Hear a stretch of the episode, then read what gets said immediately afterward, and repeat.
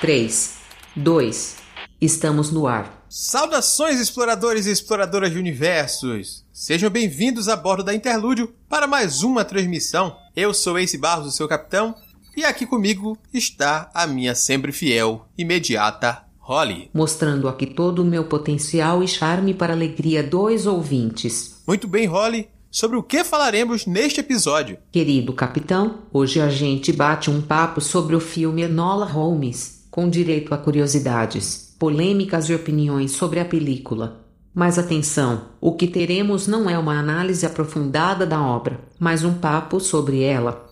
Spoilers leves vão aparecer eventualmente, então essa transmissão será melhor aproveitada se já tiver visto o filme. Mas se quiser utilizar como termômetro se assiste ou não, também pode. Quem é que vai te impedir? Se joga. E quem está aqui conosco para nos ajudar neste papo? Conosco nessa transmissão estarão aqui a atriz e escritora Camila Loríquio.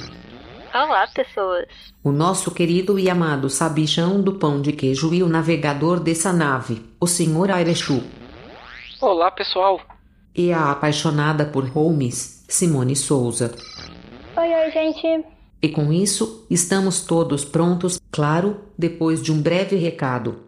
Vamos nessa.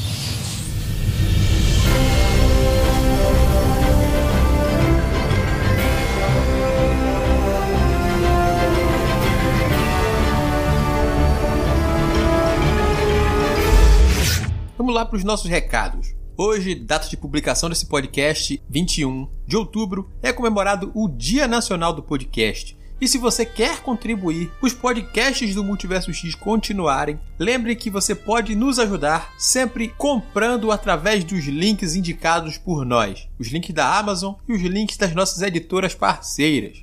Assim, você sempre vai estar contribuindo conosco de alguma forma sem ter que gastar nada a mais nas suas compras.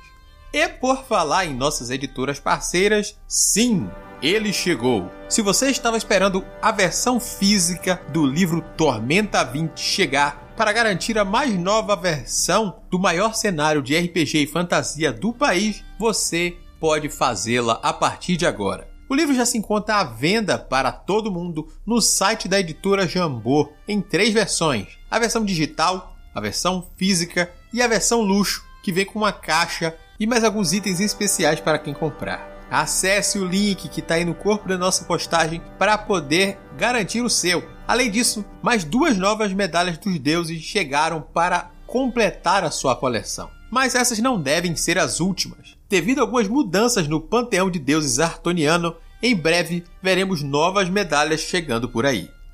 Os parceiros da VEC Editora estão com diversos livros em pré-venda. Em seu site, diversas pré-vendas estão abertas que vale a pena conferir, mas eu chamo a atenção de vocês para essa novidade aqui.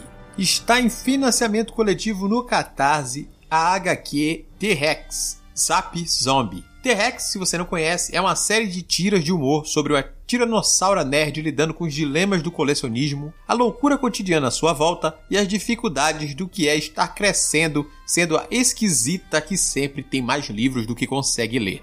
A obra, produzida com muito amor e carinho, conta com o roteiro de Marcel Ibaldo, vencedor do troféu HQ Mix e premiado no Silent Manga Audition no Japão, e a arte de sua filha, Marceli Ibaldo, de apenas 13 anos você pode conferir amostras desse material e garantir por si mesmo a qualidade das tiras produzidas por essa dupla acessando o Instagram que está aí na descrição da postagem. Agora chegou a vez dessa segunda temporada migrar para o impresso na forma do livro T-Rex Zap Zombies, que terá 120 páginas ilustradas em aquarela que expandem o universo pré-histórico nerd, desbravando eventos que se assemelham muito à nossa realidade atual com um tom ora crítico, ora fofinho, que caracteriza essa série. Acesse catarse.me barra TEREXHQ. Por fim, você, RPGista de plantão, já cadastrou a sua mesa para o Old Dragon Day 2020? Pois é, o Velho Dragão da Puró Editora está completando 10 anos de publicação. E esse ano eles prometem que o evento será grandioso. Então, cadastre a sua mesa para receber a sua aventura especial deste ano e os materiais para desfrutar desse jogo. Lembrando, se você não conhece Old Dragon, pode garantir a sua cópia digital gratuitamente e conhecer o sistema. Garanto que vale bastante a pena e você vai se divertir muito. Então é isso, os recados de hoje são esses. Vamos lá pro programa.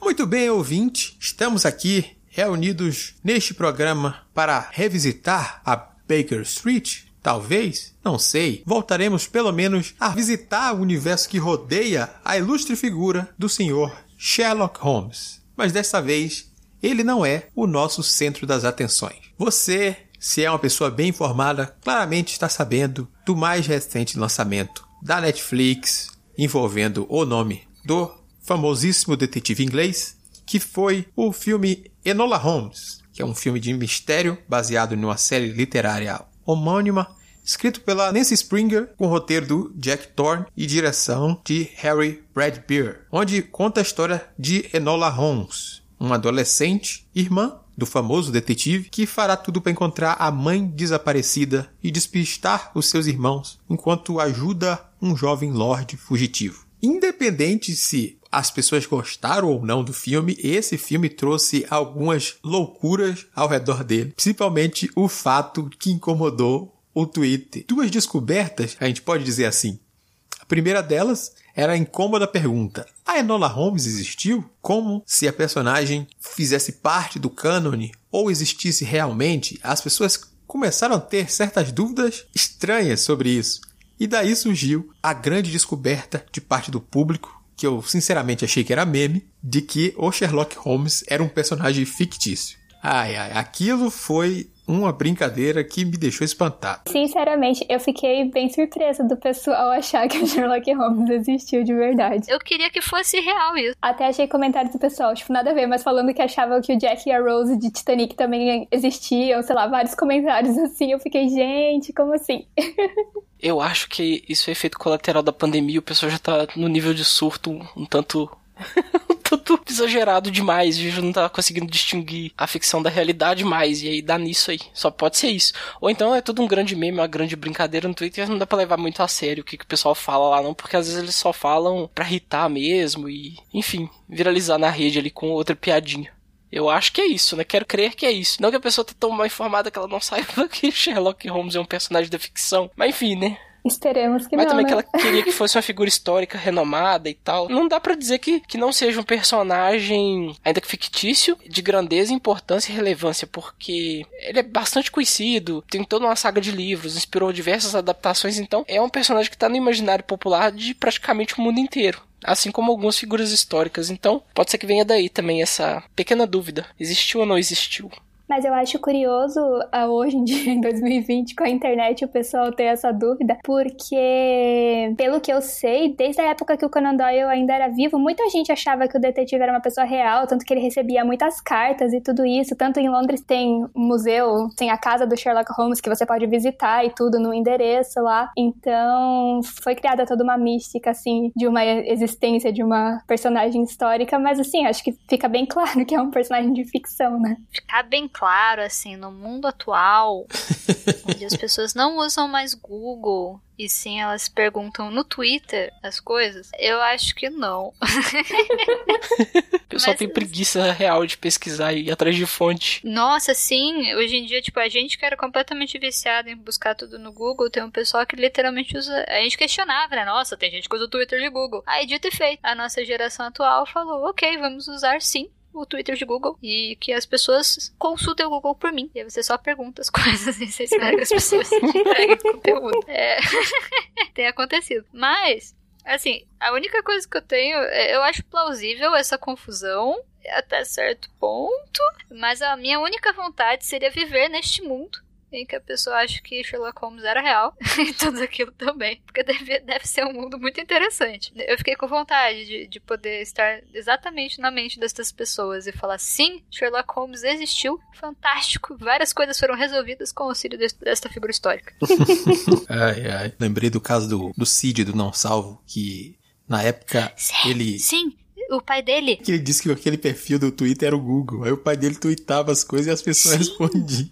Eu penso nisso até hoje, porque eh, as pessoas estão literalmente fazendo a mesma coisa que o pai do Cid, sabe? Você postou lá, sei lá, nossa, é realmente foda essa situação. Que situação? Você, tipo, caralho, bicho, vai na porra do Google. sei lá, liga o ditado, você nem precisa digitar, liga a porra do ditado, bicho. Isso é Google, Yahoo Respostas, sabe? Tipo, uma. Imagina, Yahoo Respostas já existiu. Hoje em dia essas pessoas nem chegam no Yahoo Respostas, elas vão direto no seu tweet e falam, o quê? a internet meio que trocou de função. Antes era um lugar que você ia para fazer pesquisa, para descobrir coisa. E agora é um lugar que você vai para conversar, para socializar mais do que para fazer pesquisa. Acho que essa mudança acaba afetando um pouco a forma como as pessoas passam a se Caramba, não é, não, ah, não, é, não é, Enfim, não vou achar o termo que eu queria usar. Vou, vou perguntar no Twitter que termo eu uso aqui. Mas para a questão se a Enola Holmes é um personagem canônico ou não, a gente encontra a resposta mais fácil. A personagem surgiu recentemente numa série de livros chamados Os Mistérios de Enola Holmes, escrito pela Nancy Spinger, que ela criou então essa personagem, uma irmã mais nova para o Sherlock Holmes, que até então nunca havia sido citada em nenhuma obra do próprio Arthur Conan Doyle. E essa jovem de 14 anos, no livro, no, no filme ela tem 16, tem uma diferençazinha entre o, a obra original e a adaptação. A mãe dela também desaparece e ela começa a fazer essa busca, enquanto isso também, da mesma forma, provar para os irmãos que ela é também uma boa detetive. E o primeiro livro dessa série, que chegou a ser publicado inteira aqui pela editora Novo Século e agora está sendo relançada pela editora pela editora Verus. Esse primeiro livro, O Caso do Marquês Desaparecido, traz a trama que foi adaptada então pela Netflix que basicamente segue a mesma linha, só que com pequenas alterações para inserir alguns elementos que conversem mais com a contemporaneidade e também para atualizar algumas questões. Não botar personagem tão mais nova, já que a atriz já estava mais velha com seus compromissos tudo mais, deixa tudo certinho ali para padronizar com o público que ele também quer alcançar, deixando de ser um pouco mais infantil, se tornando um pouco mais juvenil. Uma curiosidade sobre os livros é que Bom, não é bem uma curiosidade, né? Mas enfim, é que eu não sabia que era baseado numa, nos livros quando eu fui assistir o filme, porque eu não sei, não tinha percebido quando eu tinha tido as notícias. Aí que eu vi o pessoal comentando no Twitter, aí eu fui dar uma olhadinha só de curiosa para ver as capas dos livros, e daí olhando as capas eu percebi que eu já tinha lido um dos livros, mas totalmente fora de ordem. Eu nem sei, o segundo ou o terceiro, sei lá, mas tipo, uns 10 anos atrás, então eu não me lembro muito bem se era parecido ou não, mas eu já li, olha aí. Lembro de ter gostado na época, assim, ter achado legal, mas não sei dar mais detalhes. Deve ter a ver com o fato de você gostar muito do Sherlock Holmes e de tudo que envolve ele, tudo enquanto é adaptação, você e a Camila são bem fãs dele, então. Provavelmente. Acho que, acho que tá aí uma, uma pista de como esse livro veio parar em suas mãos. Eu achei louco eu nunca ter ouvido falar desse livro. Ou dos eu livros em geral. Novidade. É, porque eu era muito ratinha. Eu lembrei que eu achei ele num sebo, e só tinha ele, assim, tipo, foi. Eu vi ele, ai, coisa de Sherlock Holmes, vou levar. Sei lá, deve ter sido mega barato, não lembro. Eu só lembro que foi num sebos mesmo. Eles começaram a ser lançados aqui em que ano? Por é? 2009. Ele é o primeiro de 2006. Não, eu tô tentando pensar se eu já tava muito velha para isso. Ah, porque. Tá. não, não, porque, tipo, esses livros são muito uma coisa que eu leria pra caramba, sabe? Era exatamente o meu tipinho de livro. 2010, o do Marquês aqui, publicado tava velha. Pelo novo século. É, eu não, eu não tava mais na escola, não, Camila. Eu já era maior de idade, assim, mas não sei exatamente em que ano que foi, não. Eu tava na faculdade. Pois é, eu acho que eu tô por aí também. Entendi porque eu não peguei o hype. Eu acho que ele chegou sem hype, Camila. É isso? E eu encontrava muitos nessas pequenas feiras que, que tem shoppings, assim, umas feiras com alguns livros ah, voltados para o público infantil ou uns livros que, que acabam sendo encalhes de editoras também. Editoras Entendi e, e menores fazem aqueles conjuntos para participar dessas feiras, né? Também e em cálices de editoras maiores. E sempre encontrava eles por lá. Tipo, não chamava muita atenção do resto do povo. Eu digo, não, a irmã do Sherlock Holmes, nunca ouvi falar dessa obra aqui, mas, tipo, nunca me chamou a atenção. Aí tava lá sempre a 10 conto. Saquei. Oh, mas então pode ter sido isso. Porque, nossa, se eu tivesse mais novinho e tivesse visto esse livro, eu teria muito entrado no hype dele. Eu acho que foi meio uma ausência de hype mesmo. É, e eu já tava mais velha também, devia estar tá caçando outras coisas. E eu acho que agora sim, com a chegada do filme, ele vai começar a ter um, um certo hype, que já ganhou uma edição nova, uma, uma capa do filme, né? Aquela coisa pra a, a pessoa olhar e reconhecer. As outras capas Parecia um misto de, de livro de, de, Sherlock, livro de aventura em si, mas ainda era um livro com a cara de livro infantil, ilustrado, aquela coisa assim, que não chamava um pouco da atenção do um público mais velho, por exemplo, que estivesse passando em meio a umas feiras dessas. Ou mesmo numa livraria. Talvez ele tivesse posicionado em uma seção que não chamasse tanta atenção de X ou Y. Ah, pra mim chamou atenção. Eu vi lá é, Holmes, daí uma mocinha vestida vitoriana com os negócios de detetive, eu já pensei, ah, é esse livro mesmo que eu vou pegar. Incrível quando a gente fala de, de livros assim, que a gente para pra falar em livros inspirados ou, ou coisa do tipo, que é, se ele foi publicado por uma editora, ele passa a ser um livro inspirado na obra de não sei quem. Enquanto ele tiver em outros meios, é fanfic esse chama. Uhum. Acho graça esses termos para se livrar de, de certas amarras ou preconceitos que certas pessoas têm simplesmente pelo nome do fanfic na coisa. É, é fanfic mesmo e acabou. Como se fosse pouco trabalho, de baixa qualidade, uhum. né? E eu acho que Sherlock é uma das obras que mais tem fanfic oficial por aí, hein?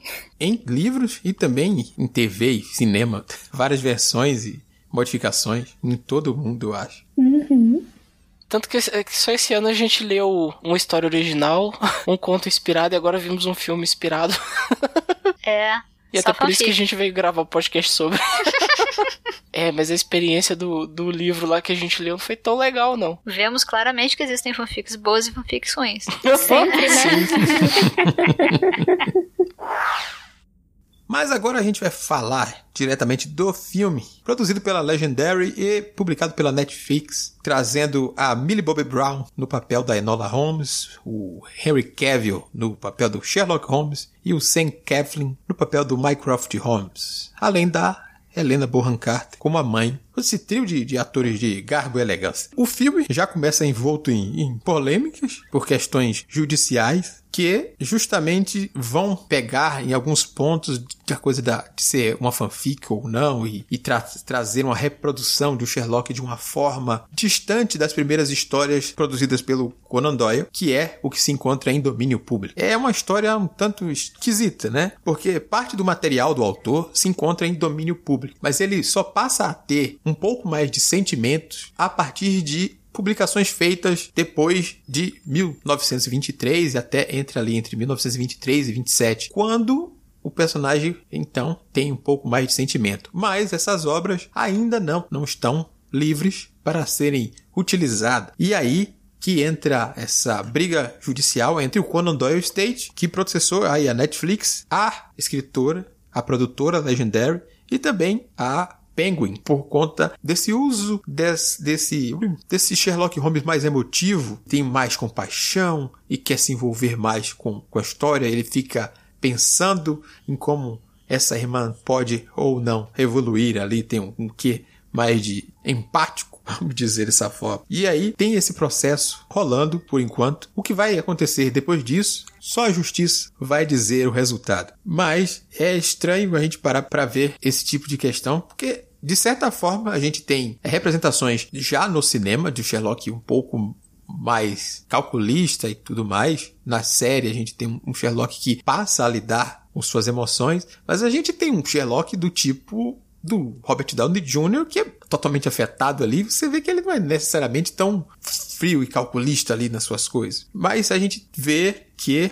pelo menos para os familiares envolvidos aí no Conan Doyle State, as coisas não são tão liberadas assim. Claro, todo mundo quer seu dinheiro e acho que entendo a justificativa deles aí para essa questão. Eu acho uma bobagem. Eu acho ridículo, pelo amor de Deus. Assim, é, é tão subjetivo, é, é tão. É, ai, porque, sei lá, eles vão processar o quê? Porque ele sorri, sabe? Ah, ele deu um sorriso neste filme. Claramente, este sorriso se refere à parte que a gente pode ganhar dinheiro. não faz o menor sentido, sabe? É ridículo, é completamente ridículo. É, tá, tá, tá lá tentando segurar alguma migalhinha que eles ainda têm em cima dos direitos autorais. Porque é, é ridículo, é completamente subjetivo. S são questões extremamente subjetivas você falar que, por exemplo, na primeira fase, o, o, Holmes é uma pessoa sem sentimentos. Não faz o menor sentido você poder falar isso. Obviamente, eles devem ter vários argumentos muito loucos. Mas, ai, ai não sei. Eu acho. É completamente. ai, é, isso, isso me. É, eu não sei nem o que dizer. Eu acho ridículo. Completamente ridículo. É, é tão absurdo que a gente fica incrédulo com o que tá vendo. É. ser cobrado, ser exigido ali de um outro lado ali. E, e essa parte de herdeiros que ficam é, segurando direito autoral por décadas e décadas e décadas de um personagem que já tá tão presente já no imaginário popular, eu acho que é, só fica mais ridículo ainda a situação do pessoal lá do, do espólio, porque não faz muito É igual a Camila falou, não faz sentido. Você fica se agarrando a migalhas dos últimos livros publicados para poder fazer exigir pretenso direito, que no fim das contas é só pra tirar mais. extrair leite de pedra, né? Fazer mais dinheiro com aquele nome, com aquelas obras ali. E será que já não. É, porque você não. Já não fez o suficiente, não? não é possível. Não, eu entenderia se fosse por uma questão da preservação da obra, sabe? Se você fala, ah, eu processo pessoas que usam a história porque elas estão, sei lá, deturpando o, o legado. Perfeito. Aí eu consigo entender que você vai para um outro lugar. Você tá falando que você cuida do legado do seu parente, daquela obra do que você lá tá cuidando. Hum, mas se não fica literalmente aquela coisinha, tipo, ah, achei um conto aqui dele engavetado, vou lá publicar. Você nem sabe se o cara queria que você publicasse ou não, sabe? Você vai para os lugares uhum. que não se referem realmente à manutenção de legado. Então, eu concordo com tudo que a Camila falou e que o Chu comentou. Concordo mesmo, acho que é bem. Chega a ser quase um pouquinho absurdo, assim, porque tem tanta adaptação de Sherlock que a gente tava falando no começo de tantas formas diferentes. Nem sei explicar, mas é, é o que eles falaram, é complicado. Só que eu tenho um comentário para fazer, é que assim, eu gostei do filme, mas aquele lá não é o Sherlock Holmes, não. eu gostei dele como Sherlock eu gostei do personagem, beleza, mas não é o Sherlock Holmes, assim, pra mim, na, na, minha opinião, descaracterizou pra caramba, assim, e não estou falando com isso que eu acho que eles, que eles deveriam processar e que tem algum sentido processarem, porque eu não acho. Até toda essa questão que tu, que tu comentou lá da primeira fase, da segunda fase, não sei o quê, sei lá, eu não sou a maior especialista nem nada, bem longe disso, mas para mim também não parece ter muito sentido isso, na verdade. Mas eu acho que foi bem descaracterizado, é isso. Mas assim, não era mais importante, porque o filme é da Enola, né? Em todo caso, ela era a principal. Não chega para mim atrapalhar o filme, mas é. Pronto, a gente volta daqui a pouco na caracterização do personagem, porque junto a ele temos que falar do próprio Mycroft aí nessa questão. E então a gente fala dos personagens um pouco mais à frente. Então, a sinopse oficial da Netflix diz: Quando sua mãe desaparece em seu aniversário de 16 anos, Enola procura a ajuda de seus irmãos mais velhos. Mas assim que ela percebe que eles estão menos interessados em resolver o caso do que mandá-la para o internato, Enola faz a única coisa que uma garota esperta, cheia de recursos e destemida em 1880 faria. Ela foge para Londres para encontrar a sua mãe. No caminho, ela esbarra em diversos personagens e também se coloca no meio de uma conspiração que pode alterar os rumos da história política do país. A pergunta principal aqui agora é para saber a opinião de vocês geral sobre a obra. Vocês gostaram do filme? Arechu, Camila, Si, eu gostei, foi um filme bem divertido de ver. Tava precisando de daquele passatempo, né, pra dar uma distraída. E aí vocês estavam falando do filme, tava lá, por que não? Vou vê-lo. E eu gostei, gostei pra caramba. A Millie Bobby Brown tá a simpatia em pessoa no filme. As cenas em que ela conversa diretamente com a gente são muito boas, as expressões que ela faz são ótimas. A história tem aquele clima bem aventuresco mesmo, com a ambientação ali da era vitoriana. Eu consegui me, me envolver bastante ali com a história. Não chega a ser um filme grandioso que vai mudar a sua vida, mas é, é um bom entretenimento pra um dia que você tá de boas e só quer relaxar vendo um. um é, se divertir vendo uma história ali. Ele é bem essa vibe assim. Eu não achei ruim. Mas. É, não, assim, ruim ele não é. Eu não achei um filme ruim. Eu fiquei cansada. Eu fiquei muito cansada. Eu achei ele longo demais e eu comecei a ficar entediada no filme. Eu, eu, fui esperando uma sessão da tarde e como sessão da tarde eu fui esperando uma hora e meia de filme. E aí ele tinha muitas barrigas e eu começava a ficar muito cansada. Então assim, eu, eu fui assistindo de boa, mas nossa, ele, ele me cansou. É, tiveram cenas que eu gostei, mas em, em geral eu achei um filme muito cansativo. Eu não consegui ficar entretida porque eu só fiquei entediada. mas não é ruim. Eu consigo te compreender, porque eu também me cansei um pouco por conta do ritmo do filme. Eu achei que ele também se prolonga um pouco mais, e em vez de focar já então em ajudar o, o, o jovem Lord que ela conhece no caminho, o, o Lord Tewksbury, ela passa ainda a tentar ver onde ela vai se colocar. Ainda tem a questão do Mycroft colocar ela num internato para jovens. A gente gasta um tempo nisso antes dela fugir e aí se você a gente vê a história avançar um pouco mais. E isso faz com que o ritmo caia e fique mais longo do que deveria, talvez. Ai, gente, eu discordo tanto. não, não, assim, eu não acho um problema ter tantos ter tantas tantos caminhos, sabe? Então você tem sim a, a, os caminhos em, em, geral que o filme vai percorrer, que é a questão da mãe dela, que é a questão dela se entender no mundo, que é entender a questão dela como uma mulher numa família onde e num, num país, num, numa sociedade onde a questão masculina é vigente, é patriarcal. Eu não vejo problema de entrar a conspiração do, do, do Marquês, de, de, de tudo aquilo se encaixar, sabe? Assim, o meu problema não são a, os, os vários assuntos que o filme trata. Daria daria para fazer isso em menos tempo. Mas ele coloca mil flashbacks, mil coisas que você sente que não tá andando para nenhum lugar. São, são, são, barrigas. E não é pelo excesso de tema. É só chato. Não, mas eu não disse é pelo excesso de tema. É o tempo que se gasta com os temas. Não é o excesso de tema. Ah, sim, sim, sim. É desequilibrado. Porque tem, tem um formato quase como se fosse dessa forma, estendido. É capaz de ser quebrado em uma minissérie. Tipo como a Globo adorava uhum. fazer com seus filmes. Um folhetim. De pegar o Alto da Compadecida. Aqui a gente quebra em, em quatro episódios. Ah, tá é. aqui, ó. Ela sai, criou-se o problema. Busca, busca a mãe. Tem que se livrar dos irmãos resolve o problema. Quatro arcos aqui dentro, aqui, vários pedaços. Facilmente uhum. poderia ser quebrado numa coisa do tipo. Inclusive, eu vi uma reclamação de muita gente descobrindo na hora que se tratava de um filme e não de uma série, como teve gente que. Acho que eu curtiria mais se fosse série. Acho que eu também. Nisso a gente pode concordar. Mas se fosse um filme um pouco mais rápido, aí nessas resoluções de questões, também ele seria melhor. Não tô dizendo que ele é ruim. É como a Camila, assim, tô dizendo melhor. Posso dizer por que, que eu acho que não? Que não devia ser menor? Pode, é claro. Porque eu gostei da ambientação. Tipo, mesmo que eu entenda o ponto de vocês, de que realmente às vezes demora muito para acontecer cada coisa, as barrigas que a Camila comentou e tudo, eu fiquei tão encantada, assim, com a ambientação, achei tão bonita, tão bem feita, tão bacana, que acabou que, tipo, eu me entretia com isso e não via, não sentia tanto essa demora, sabe? Então, para mim, funcionou muito bem. Uhum. Até por isso eu gostaria que fosse uma série, para poder, tipo, aos pouquinhos em cada episódio, ter mais acesso a esse mundo que ele colocou. Ele, ela, diretora, acho que é um homem, né? Que colocou ali no filme, uhum. sabe? Então, por isso que eu, pra, pra mim funcionou. Eu não, eu não senti arrastada em momento nenhum, não me cansou porque eu gostei muito da ambientação. E sobre o filme eu gostei bastante. Para mim é um é uma sessão da tarde divertido. Se eu ainda assistisse televisão e tivesse passando, eu ia parar para assistir toda vez. E claro, não é um filme de mudar a vida, mas para mim foi divertido. Se fosse um livro no Scooby, eu ia dar quatro estrelas, sabe? Então, para mim funcionou. E eu acho que eu ia ter gostado mais se não fosse um filme de Sherlock Holmes. Mas tudo bem.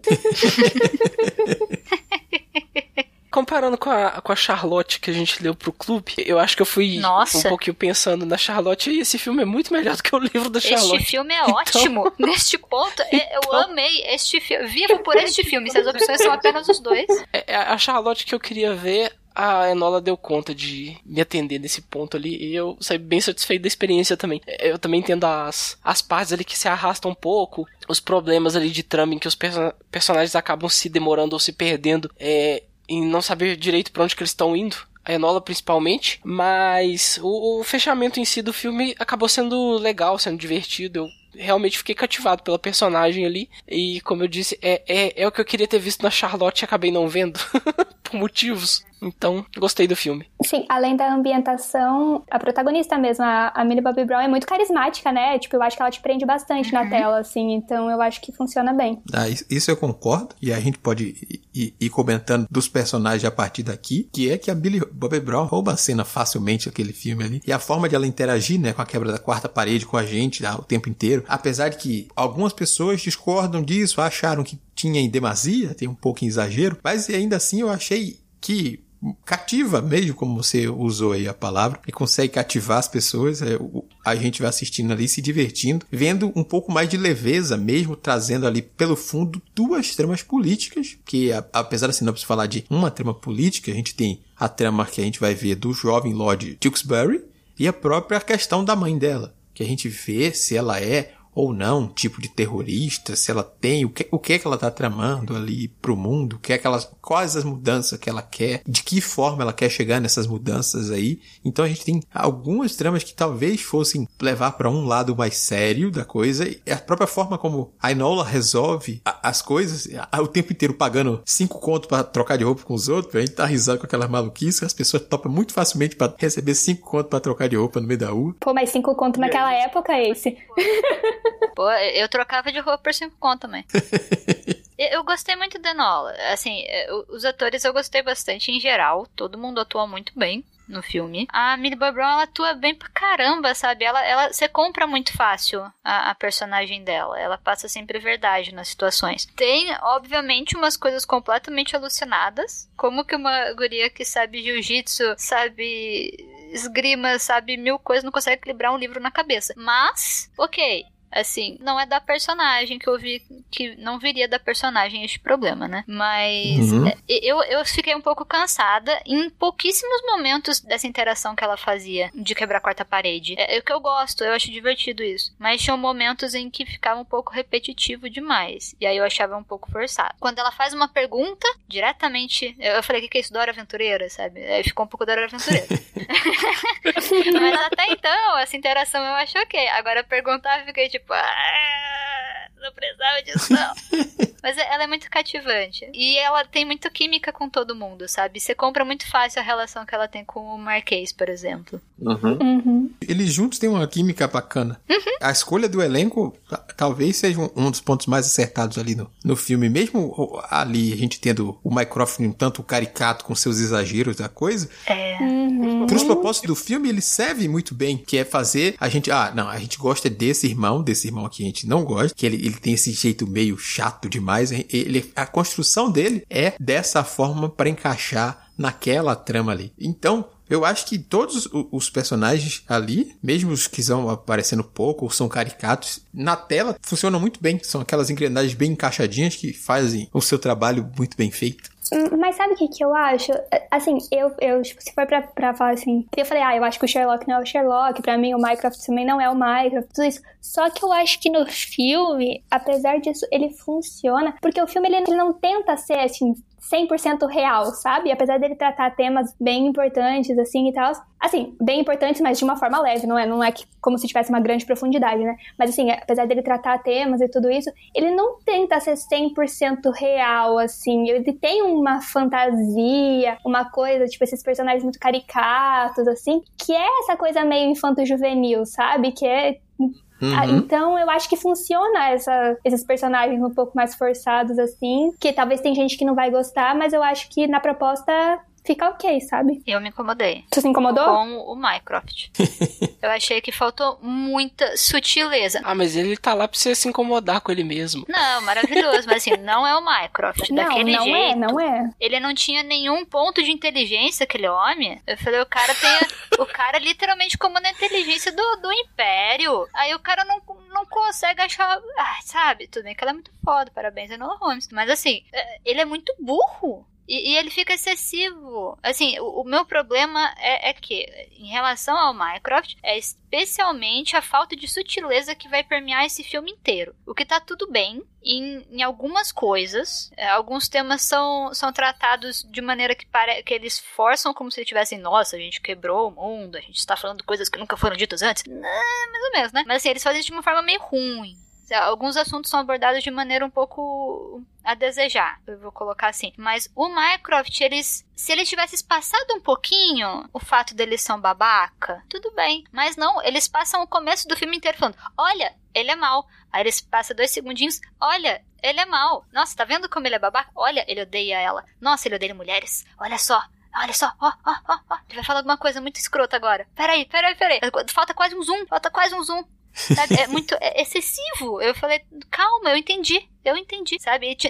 Essas coisas que eu acho. Aí me insulta a minha inteligência, sabe? Aí por isso que eu fiquei incomodado, porque eu tava lá tentando ser entretida, aí eu comecei a falar, tipo, amigo, eu tô entendendo já. Você não precisa narrar exatamente o que está acontecendo nesta cena, sabe? Eu estou vendo esta cena. Você está me mostrando ela, porque você precisa narrar ela. Ai, tá.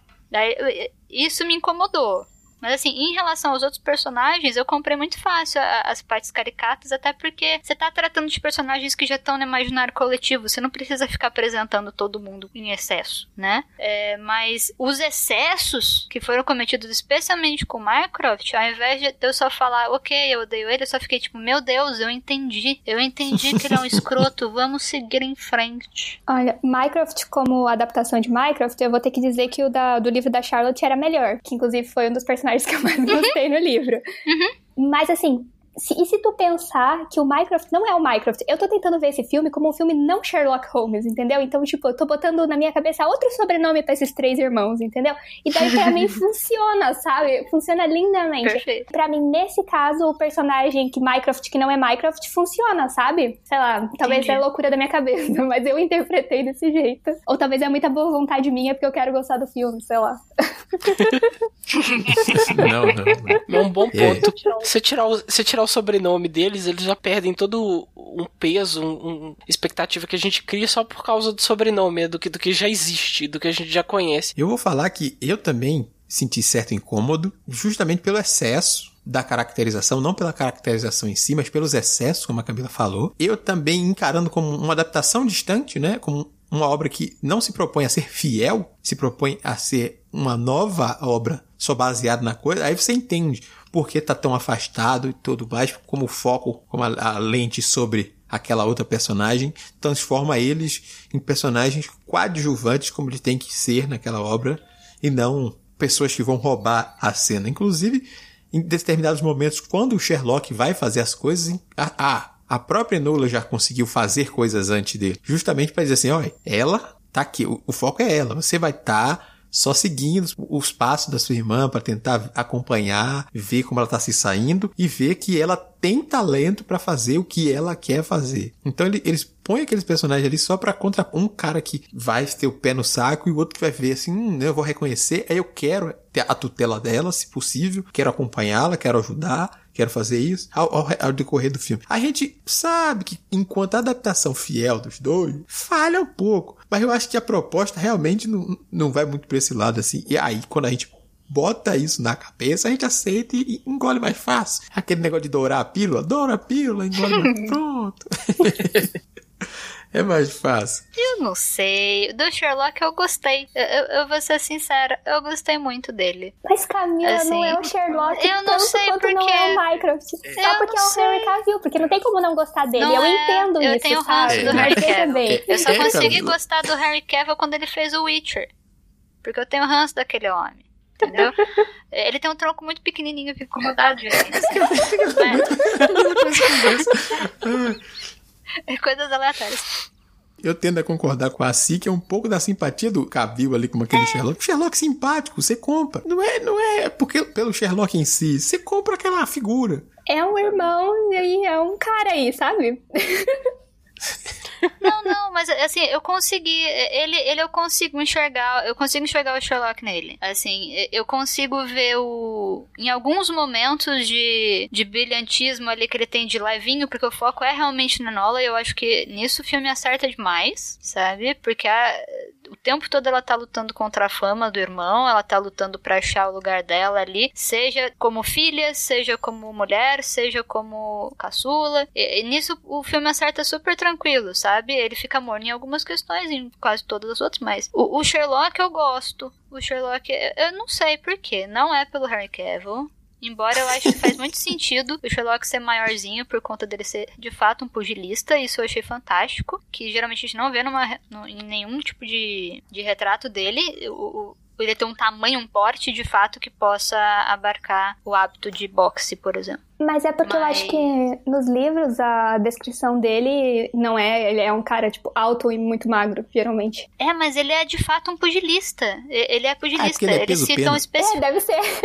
É a categoria dele é peso pena, não é, É, peso mas- pesado, a categoria É, dele é não, mas abaixo. ele, ele parece um cara da época, por exemplo. Se você vê as pessoas da época com que se dedicavam a esporte, ele pode. Tudo bem que ele tem peito demais, mas assim, ele tá ali. Mas não é nem por isso também. Eu não sei, eu, ele, eu tive carisma por ele, eu tive carisma pelo Lestrade, eu adorei o Lestrade. É, a, a, as pessoas pontuais eu gostei muito. A, e é nesse ponto também que eu, que eu queria comentar, que, por exemplo, a Edith que aparece depois, que vai ser também um, um modo de Enola começar a entender a mãe dela pelas pessoas que cercam a mãe dela, né?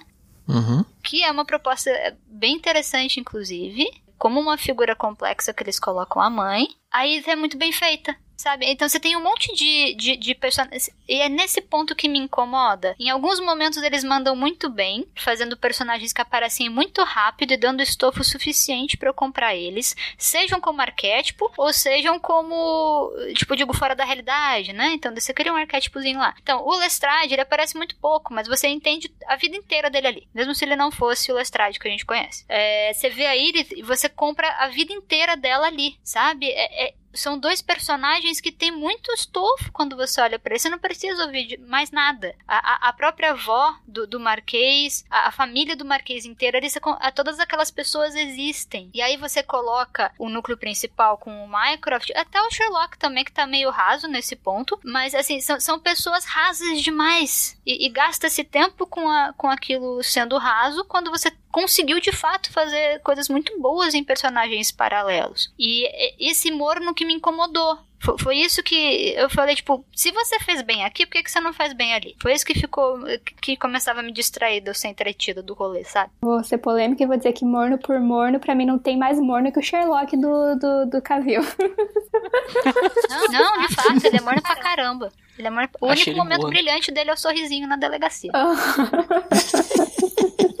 Eu rachei de rir daquele sorrisinho. Aquele sorrisinho eu gostei pra caralho. Ele fica mordo também perto da irmã, né? Que ela é totalmente cativante, totalmente carismática ali. Não tem como você se afeiçoar ao irmão Holmes, por mais que ele seja o irmão legal ali. Ele ainda é o irmão mais velho, chato, que não compreende a, a forma como ela foi criada, o que, que ela tá tentando fazer. Ele vai, ele vai fazendo isso ao longo do filme. Você vai tendo esse desenvolvimento ao longo do filme. E ele é passivo demais, né? Sim, não tem, não tem comparação. E você vê ele fazendo as coisas, né? Ele descobrindo, seguindo os passos da irmã, ele tá lá olhando a poeira na chaminé, as cinzas lá na chaminé, tendo um flash do que pode ter acontecido. Mas aquilo te diz muito pouco. Você só sabe que ele tá investigando, ele tá tendo os insights paranormais dele lá para poder rastrear a irmã de um jeito quase sobrenatural, que é o, o, o que o, o, personagem clássico faz. Mas, mas, te diz muito pouco aquilo ali no filme, né, enquanto você tá acompanhando. E quando você tem o outro lado lá com a Enola já tomando a iniciativa, né? Tentando guiar a própria busca dela, a própria jornada dela. Isso fica bem relevante. Camila tava citando os personagens coadjuvantes. Eu gostei pra caramba deles também. Me, me afeiçoei bastante a Edith. É, aquilo que ela falou, né? Você vê a personagem em poucos segundos ali da tela, você já imagina toda a vida dela ali, tudo que tá por trás daquela mulher ali é muito bem feito, muito bem construído. Até a, a senhora lá do colégio para moças, a senhorita Harrison. Uhum. É, ela com aquele automóvel dela, com aquela coisa dela de educar moças pra vida em sociedade. Também você sente que tem todo um peso é, por detrás daquilo ali. Tem toda uma vida pautada naquilo ali, no que ela que acredita que é o modo correto de que a civilização tem que ser, mas tem o conflito também que a gente vê que a Enola não foi criada de uma forma totalmente diferente, é oposta àquela ali, e a gente vê esse conflito ali. É, ela serve perfeitamente para evidenciar esse conflito, coisa que o irmão, o, o Mycroft já não consegue, né? A gente vê que ele meio que apoia, que endossa, ele que coloca ela nesse caminho de ir pro internato lá, mas ele em si também não tem o mesmo apelo que a, a senhorita Harrison lá quando ela tá tentando enquadrar a, a Holmes. A gente sente como aquilo pode ser a, a gaiola que vai aprisionar o espírito livre dela ali. Também gostei bastante dos, dos personagens secundários, não tenho muito mais acrescentado que eles já falaram. Mas, gente, aquela casa de chá com uma escola de jiu-jitsu em cima é muito desventuras em série. Uhum. total, total. Quando o Sherlock chega também assim, não, talvez eu faça uma denúncia aí anônima.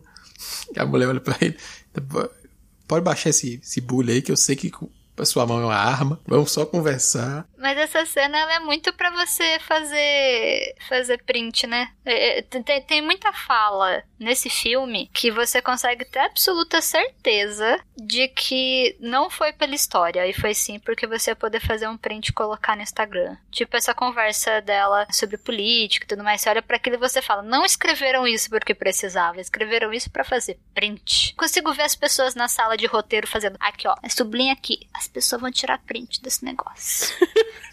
Eu tenho Viralizar na internet isso aí. Ai, nossa, sim, total. Tem, tem, como é também um filme pra, pra internet, você sabe quem é o público. Mas, nossa, é, é, fica um pouco fraco, embora. É, é que eles, eles usaram alguns argumentos lá meio. né? Mas. Mas é, nossa, é muito desventuras em série, aquele local é muito bom. Você consegue fazer a revolução dentro de uma casa de chá. Exato, é, é muito, muito bom. Sim, é muito. Tem realmente alguns pontos no roteiro que tem essa questão aí. Eles querem dialogar com o público, fazer com que o público repercuta certas questões. Claro que, obviamente, quem é mais envolvido com esse tipo de coisa vai achar bem raso. Eu, fiquei espantado com o quanto gente se interessou, sabe?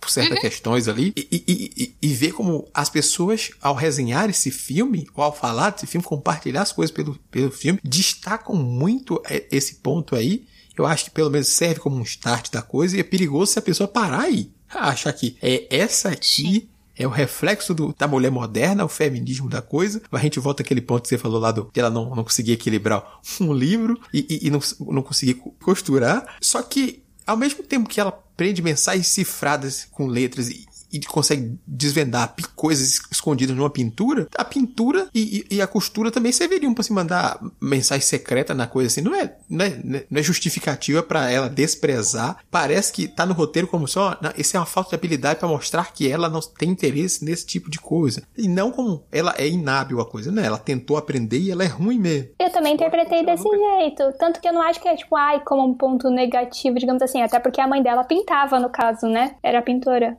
Ou pelo menos te testava lá o negócio. Então eu não vi como que coloque como um ponto negativo. Acho que só que ela não tinha interesse. Eles colocam como se fosse um contraponto do bom feminino e do mal feminino. Sim. Sabe, do feminino que é refém do patriarcado e do feminino que é livre do patriarcado. Mas enquanto eles também mostram a própria mãe dela como alguém emancipada, vai, é, e, e que luta de fato nos bastidores e que consegue mimetizar, sabe? Então, são habilidades que eles colocam como o, o o mal feminino, que obviamente anula como alguém sendo treinado pela mãe, não vai ter, só que não fazem sentido. Mas eles colocam lá como recurso. Assim, e, e por exemplo, vendo esse filme, cê, sei lá, você tem uns 12 anos, sabe? Eu acho uma introdução divertida para muitos assuntos que nem o, uhum. Luiz uhum. colocou. É, é, é, bom, assim, sabe? Você perpassa a questão do sufrágio, você perpassa a questão da independência, das possibilidades de até onde que a gente já caminhou, do que falta caminhar, do que ainda tá ali. Então é uma introdução divertida se você tem lá seus 12, sabe? N nesse ponto eu acho um filme. O meu problema são as, são as questões mornas que poderiam ter sido melhores trabalhadas num filme desse porte. Quer espaço para isso? Não, eu acho que sim, porque, mano, ele serve pra ter flashbacks. tu tem dinheiro da Netflix, tu contratou todas essas pessoas. Eu não tô falando de espaço de tela, tô falando pela, pelo contexto do filme, pelo que ele abrange, pela faixa etária, por, por esse estilo meio ficcional, Dava. meio assim. Eu não estou falando que é impossível, estou perguntando se você acha. Estou perguntando a opinião de boas, assim. Se tu acha que é coerente uhum. é, tu aprofundar tanto, tanto mais, assim. Não sei, eu estou me questionando, tá? Não, não, não digo aprofundar, eu digo substituir. Porque eles fazem isso bem quando a Edith aparece, por exemplo. Os diálogos que ela tem com a Enola são fantásticos, sabe? E são curtos. Então eu acho que tinham momentos em que podiam ter substituições ali, porque eles conseguem fazer isso em outras partes. Provavelmente faltava o quê? Alguma falta de sensibilidade de quem trabalhou no roteiro e de quem trabalhou na direção. Porque você tem outras pessoas envolvidas num filme, né? O negócio é gigante. Então você tem, você tem uhum. direções que vêm de cima, você tem problemas de tempo, você tem problemas de mil coisas que acontecem dentro de uma produção cinematográfica. É, mas dava. Falar que não dava num, numa coisa desse porte, eu acho que dava sim, porque eles conseguem fazer isso belamente em muitos momentos do filme, sabe? E, e, fica muito fica muito gostoso quando você consegue alcançar isso. As conversas com a Edith são boas, é, as conversas com a avó do Marquês são muito boas, por mais que tenha o foreshadowing muito alto lá, quando você tá vendo, do, que é o combate do feminino refém, que é o feminino da avó, que tem aquele poder interno ali, né? E o da Enola, que é emancipatório. Obviamente que aquilo lá eventualmente ia acontecer. Eles começam a construir isso desde o começo do filme para ter esse final. O que não é um problema, porque é legal. É, é legal você ter essa dinâmica e você termina de, de, passar a mensagem que você queria passar. Mas, por exemplo, quando ela conversa com o Marquês, trocas que eles têm na questão das flores, é, quando eles aprofundam o personagem e você vê que ele não é só um bobão, que ele tem, que ele tem um pouco mais de, de profundidade. Ele tem um lado fe extremamente feminino, enquanto a Enola tem um lado extremamente masculino, arquetípico, né? Uhum. É, isso é muito legal e eles fazem bem. E aí eu fiquei, ok, você fez bem aqui, faz bem ali também. Mas que parte exatamente que te incomodou, Camila? Os excessos de flashback com a mãe, é, os excessos do Mycroft do Sherlock, do Sherlock menos porque ele tá meio passivo, magadinho do, do Mycroft. Mas essa coisinha da relação dela com a mãe tinha uns momentos que, que não foram legais, sabe? É, pareceu que eu tava vendo Naruto cheio de filler. Era isso, porque eu falava, ok, eu vi este flashback no episódio passado. Prossiga, por favor. Eu já vi ela apanhando da mãe. Tá bom, ok, ela vai levantar, sim, eu sei que ela vai levantar. Mas assim, tinha momentos em que eu ficava muito feliz, que eram essas interações dela com o Marquês, que eram esses diálogos de quando ela não tava em cena e você só via o. e os caminhos diferentes que ela percorre para chegar nos mesmos lugares. Isso é uma coisa que eles fazem bem. Então o Sherlock tá seguindo o caminho dele, ela tá seguindo o caminho dela, e os dois não são o mesmo caminho. Sim, isso eu achei legal também.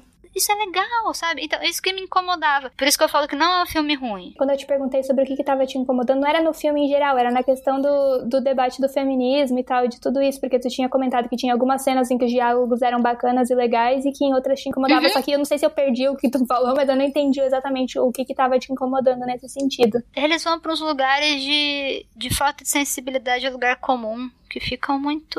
Ok, ok. Faltava um pouquinho de pesquisa, sabe? Dá, dá pra você colocar de um jeito simplificado uhum. e que valorize um pouco mais o conteúdo que você queria passar. Então eu acho uma introdução ok, acho, acho que eles podiam ter feito melhor. Considerando um público novo. Eu acho que cai um pouco naquela questão que a gente falou, justamente como você falou do, do olhar de cima e tudo mais, apesar da equipe envolvida a gente ter uma, uma equipe maior, a assinatura ainda é do roteiro, é a assinatura de um homem, da adaptação. Uhum. E, aí, uhum. e a direção também é masculina. Talvez venha um pouco dessa ideia deles de que é uma mulher moderna, o que vale a pena se ter aqui. É isso aqui, eu acho bacana. Na gente ressaltar esse outro ponto. Só que nessa foco em ressaltar algo, se destaca um ponto que eles acham interessante, mas não se aprofunda outra coisa que seria melhorzinho aquela derrapada, como eu falei, assim, do contraponto. Não necessariamente precisava ter aquele contraponto de dizer, ah, costurar, mostrar se ela tendo inabilidade a costurar, beleza. Mas aquilo já tá ali como um contraponto, ela não conseguir botar, equilibrar o livro, sendo uma pessoa que, que luta e, e esgrima, tem, tem postura, tem. Gente, dá aquele contraponto só para dizer assim, não, ó, é, ela tem um pouco menos de feminino desse lado aqui, porque o que ela quer, a independência e não sei o que, de ela ia. Não, não, necessariamente uma coisa exclui a outra. Aí esse olhar é, é, é, um, é um, viés okay, um pouco eu entendi melhor, eu masculinizado acho. da coisa, sabe? Uhum. Como se ele, ele acha, na visão dele, essa independência que, livre dessas outras coisas, deixaria ela melhor, mais independente. E não necessariamente é. Uhum. A, mulher, a mulher pode fazer os dois e ainda ser fodona. E até por isso mesmo, uma questão feminina como flores, ou seja, a, a mãe dela utiliza é, padrões femininos para conseguir subverter o sistema. E daí fica forçado também quando ela vai pra escola e não consegue fazer coisas do feminino, sabe? A mãe dela teria preparado ela para essas coisas. para falar, tipo, a, a gente se prepara para poder quebrar sabe? Nossa, eu super interpretei que ela só não gostava, mas faz sentido. Não, ela não gostar seria legal, é, mas... Então, é que eu interpretei desse jeito, mas é que o que você, os argumentos é. que vocês usaram faz muito sentido, que, tipo, como um filme, ele talvez deveria ter tratado com maior sensibilidade, realmente. Faz sentido, sim. Aí não é, não é algo que tire uma grande parcela de pontos que faça me, me irritar demais por, por causa disso e tudo mais. São pontos a, a ser serem levantados porque são questões importantes de as pessoas refletirem, perceberem também e tirarem suas próprias conclusões. Se é válido, ah, não, acho que vocês estão exagerando, ou não. Você agora sabe que pontos agora a gente está falando e você pode tirar suas próprias conclusões. Que, que, gente, eu juro que eu não interpretei desse jeito que, que vocês dois falaram ali sobre essa questão dos paralelos do tipo assim, ah, não, ela não pode ter esses pontos de feminilidade porque senão ela não é feminista, sei lá o quê. Eu juro que eu não pensei nisso, tanto que vocês estavam falando, eu tava tipo, tá, mas o que, que você quer dizer? Tá, mas o que, que é isso? Porque eu juro que eu não tinha interpretado isso. É, é que eu analisei com olho de roteirista, uhum. sabe? Eu, eu, fiquei pensando, eu, o que eles pensaram para colocar este, este dado específico? Ah, ok. Você tem vários embates das figuras femininas com a Enola. A Enola é um feminino em construção, uhum. foi, foi criada pelo feminino já estabelecido da mãe. Aí ela tem várias figuras interessantes, que é a figura do governanta, que é uma figura maravilhosa. A, a sutileza do servir dela é muito bonita, especialmente a relação dela com os irmãos que também é muito rápido, muito bem feita. Aí você vai ter a relação da Enola com o feminino da moça da escola, da senhorita Harrison, que é um feminino ditatorial. Uhum. Ela consegue enxergar sim a liberdade do feminino lá dentro, mas ela é refém do status quo. Sim. Não precisaria ter um contraponto de, ah, vamos discutir aqui várias questões aqui do, dos arquétipos do feminino. Não, não cabe naquele filme. Mas aí você vai tendo as outras mulheres. Então a Edith vai ser um feminino também consolidado, embora eles não entrem tanto na questão de pele. É, tanto que é um filme que tem um cast mais diverso em uhum. relação à, à, etnia, mas aí ela vai colocar também como um outro panorama de uma mulher que tem a mesma mentalidade da mãe, mas que não é mãe, ou seja, que não tem uma visão de, de mãe, de fato com a Enola. É, o outro embate com a avó, você vai ter um embate com a mãe do Marquês. Então são várias mulheres o tempo todo sendo retratadas e em contraponto ao feminino que está sendo construído pela Enola. Então, quando eu estava assistindo, eu estava vendo isso. Eu, estava vendo para onde eles estavam levando os tropos de personagem que eles estavam colocando ali. E aí você tem os tropos de masculino também, que os dois tropos em construção que funcionam muito bem é a Enola e o Marquês. Então, o objetivo deles ali é mostrar possibilidades de masculino e feminino que eles consideram bons no ponto de vista do filme. Uhum. Não, eu, eu, entendi. Foi só uma falta de atenção minha nesse ponto quando estava assistindo o filme que eu não tinha reparado, mas agora está muito claro. agora eu vejo a luz.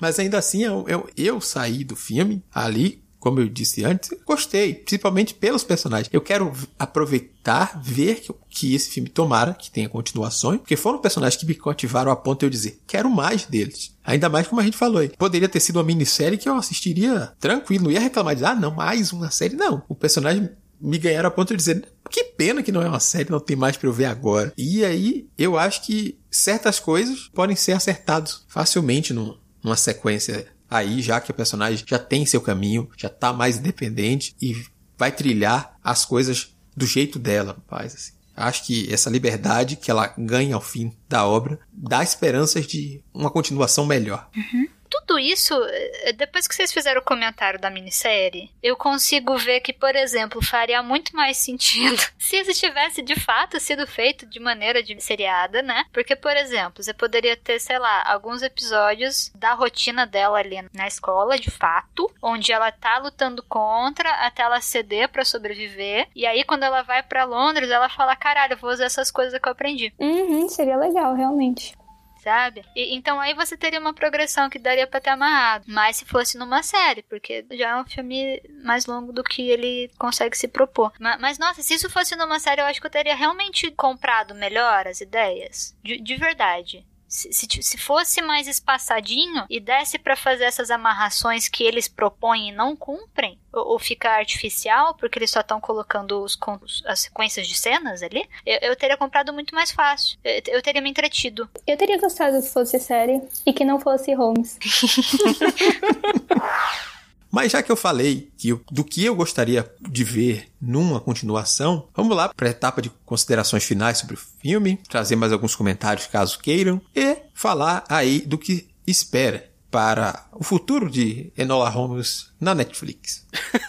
É, é, tá, tá, sendo novidade para mim que vai ter continuação. Realmente eu não tava esperando. Contei como se fosse um não, filme fechadinho. Mas. Não, que vai. Ainda não tá garantido. A gente tá esperando aí a confirmação. Ah. Por isso que é expectativas. é, bem, é bem possível, né? Porque tem todo o universo literário já que a autora vem escrevendo, então possa ser que a gente veja mais aventuras da Enola pela frente. Eu acho que vai ser interessante ver como ela utiliza o que ela aprendeu, né, nessa jornada sozinha ali caminhando por Londres em busca da mãe dela e do que ela conseguiu fazer nesse filme nas próximas aventuras, né? Uma continuidade nesse sentido. Eu acho que eu não gostaria de, de ver uma presença maior dos irmãos dela. para mim, pode cortar o laço ali. Ela ter uma carreira própria, talvez eles ajudem ela de alguma forma, ou tentem atrapalhar, mas não acho que seja necessário que eles continuem aparecendo. Pode deixar o sobrenome Holmes um pouquinho mais de lado. Ela pode adotar um outro nome para exercer a função de detetive também. Eu não sei se seria interessante ver um pouco mais da mãe dela no presente. Porque a mãe, a mãe dela parece que tem uma missão, né? Aquela missão de tentar trazer um, um novo mundo pro mundo que a filha, filha dela vai habitar. Mas eu não sei quanto isso seria conflitante com o que a própria Enola acabou descobrindo ali no finalzinho ali, né? Que aquilo meio que incomodou ela um pouco. Ela meio que sabotou os planos da mãe, mas ela deu jeito de trazer a mudança que a mãe dela queria pro mundo. Aí eu, eu fico em dúvida. Tal, eu, talvez eu queira ver um pouco das duas junto, juntos de novo, né? Colaborando uma com a outra ali, daquele jeito um pouquinho estranho para aquela sociedade daquela época, mas é que ainda. Eu achei que ainda funciona, assim, a pessoa ser criada de uma forma totalmente diferente, diversa, de ponta cabeça do que é o, o padrão, mas também eu fico receoso. Falo, será, será que isso daria certo com o que a Enola descobriu? Pode ser um bom ponto aí para prestar atenção futuramente. Como eu falei, eu gostei bastante do filme, achei bem divertido. Teria gostado mais se fosse uma série, mas acho que se tiver outro filme, com certeza eu vou assistir. E que acho que também tem, tem possibilidade de fazer um filme, né? Já que os atores são ali da casa da Netflix, já tem outros projetos com eles e tal. Eu acho bem viável. E eu gostaria de ver a Enola resolvendo outros casos. Eu concordo que talvez a presença dos outros irmãos Holmes, talvez, tipo, só em aparições muito específicas, que não sejam uma constante, seria interessante. Mas eu acho que seria mais legal ver ela resolvendo outros mistérios e ver como, como com as habilidades que ela tem e, e sendo uma jovenzinha sozinha ali, sozinha em Londres, como que ela iria fazer as coisas. Eu acho que seria legal, seria interessante. E acho que tem bastantes pontinhos que foram plantados na história que talvez possam ser mais desenvolvidos e tal, como por exemplo a escola de jiu-jitsu lá na casa de chá, da Edith, a história dela um pouco, de outras mulheres eventualmente ali que faziam parte desse grupo. Bom, tem várias coisas ali pra gente ver. Eu acho que seria legal. Eu aguardo, espero que tenha. Assim, conversando a gente aqui, eu consegui entender que eu teria comprado mais fácil a história se ela fosse de formato de série. Eu talvez tivesse aproveitado um pouco mais. que acho que teria assim, mais tempo, assim, mais espaçadinho, menos barrigas ali para poder fechar. Eu acho que eu só assisto se vocês falarem, ai ah, gente, vamos conversar de novo sobre a sequência. Aí eu falo, tá bom, aí eu vou assistir. É, fora que eu, atualmente eu não tenho conseguido assistir tanta coisa. Eu, eu tenho que estar tá nessa situação nossa atual. O meu tempo de foco aí tá dando uma zoadinha. Então. é, em relação ao que o Chu falou, da relação da mãe da Enola com a Enola, você tem em vários momentos do filme essa questão geracional, né? O, o final ele é legal até porque a mãe dela percebe que a filha dela é uma mulher que, que ela pode sim confiar na nova geração para mudar o mundo, que ela não precisa fazer isso sozinha. Então tem uma passagem de bastão, acho que é isso. Tem uma passagem de bastão muito bonita entre a a mãe e a filha. Então eu acho que não entraria em conflito porque a, as duas são pessoas de diálogo. As duas sempre foram pessoas de diálogo desde o começo do filme. Mas assim, eu, eu vou dizer que eu fiquei mais curiosa para conseguir ler os livros. Eu fiquei interessada em ver como eles foram de fato escritos, ainda mais porque você tem um público específico para quem eles são, então eu, eu fiquei curiosa para ler eu fiquei com vontade de, de, de, pegar os seis e dar uma lida e ver qual a criação da, da autora desses personagens. Como eu disse antes, né? Eu realmente tô afim de ver mais desses atores encarnando essas, essas versões, né? Essas encarnações do personagem. Tratando dessa forma, é até mais fácil de absorver as mudanças que a gente criticou ali no excesso no Mycroft e no próprio Sherlock. E eu quero ver um pouco mais aí. E uma coisa que eu fiquei curioso já, porque já é um Sherlock famoso, é como seria o Watson desse Sherlock, né? Porque a gente, em momento algum, vê falar sobre o Dr. Watson, mas esse é um, é um Sherlock que já é famoso. E quem escreve as histórias do Sherlock, a gente sabe que é o Dr. Watson. É ele que torna Sherlock. Eu, eu, eu, fiquei um pouquinho de birra de ter até o Lestrade e não ter o Watson, mas tudo bem. pra história faz sentido. Na segunda história aqui, é, é uma história mais independente, pelo que eu vi, sobre dela atrás dessa desaparecimento dessa garota, né, dessa senhorita canhota, descobrindo um pouco mais dessa canhota que tem um, um pouco de relação com ela mesma. É uma jornada de ampliar essa descoberta da personagem. Eu acho que seria bacana ver esse, ver esse filme. E futuramente, quem sabe a gente vê encaixar um Dr. Watson para esse Sherlock aqui. O terceiro livro parece que é sobre o desaparecimento de John Watson. E ela que- E ela que vai investigar. Caramba, todos os livros são sobre pessoas desaparecendo. É mais ou menos o Holmes em si. Mas realmente eu acho que eu quero ver mais aí desses personagens. Então Netflix, trate de trabalhar e entregar isso aí pra gente. Então é isso, ouvinte. Nosso programa fica por aqui. Mas se você tem algum comentário, se você quer argumentar algo que você concordou ou discordou, a Holly vai te dizer os caminhos para você entrar em contato conosco da melhor forma possível. Bom, vem com a Holly que é fácil, não precisa ser nenhum Sherlock Holmes para isso. Você tem várias opções. A primeira delas é enviar um e-mail para contato@multiversox.com.br, não esquecendo de identificar a razão do contato no assunto. Se preferir, pode comentar diretamente na postagem no site multiversox.com.br através do Discos ou do Facebook. Ou no YouTube, se está nos escutando nele. Além disso, pode seguir nas redes sociais e marcar a gente. Estamos como arroba multiversox em todas elas. Ademais, as nossas arrobas individuais estão na descrição do post. E claro, o mais especial, vem fazer parte da nossa comunidade no Discord, bater um papo com a tripulação e, quem sabe, ler, jogar e até gravar com a gente. Não marque bobeira e confia na Holly que se brilha. Nós ficamos por aqui e até a próxima transmissão. Tchau, tchau.